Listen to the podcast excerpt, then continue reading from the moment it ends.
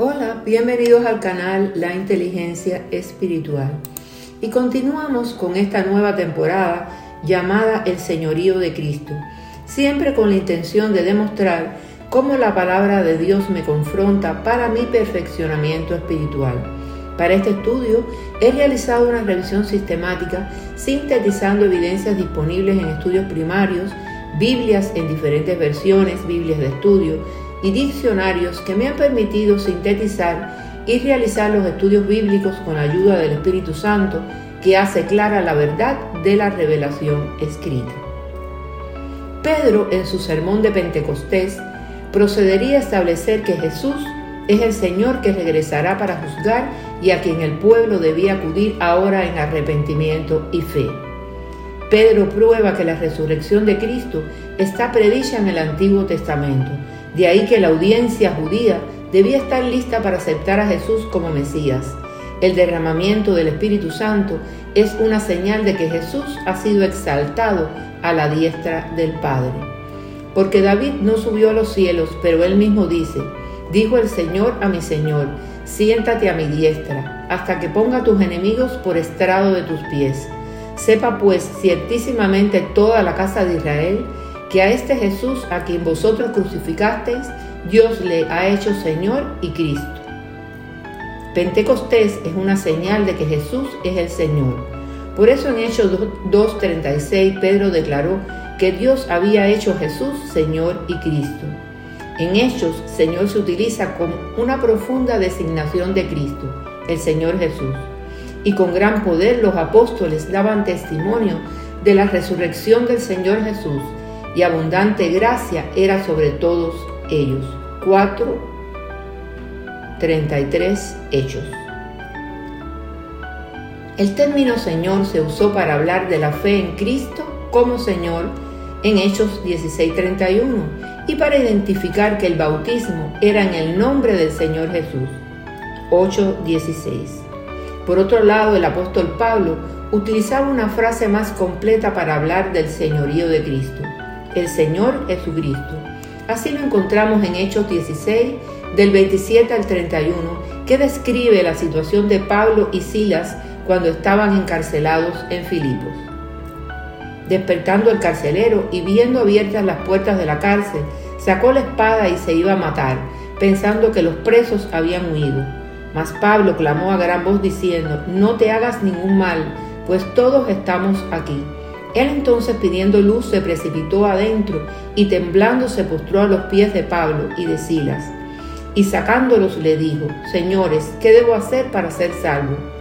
Ellos dijeron, cree en el Señor Jesucristo y serás salvo tú y tu casa. Hechos 16, del 27 al 31. Es significativo observar que Pablo usaba el término junto con la mención de Dios el Padre y del Espíritu Santo, destacando la diversidad divina en su perfecta unicidad.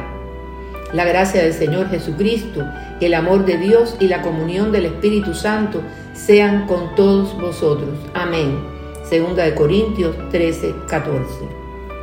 Es indudable que el apóstol estaba familiarizado con la antigua expresión Jesús es Señor porque en 1 Corintios 12:13 aseguró que nadie puede llamar a Jesús Señor sino por el Espíritu Santo.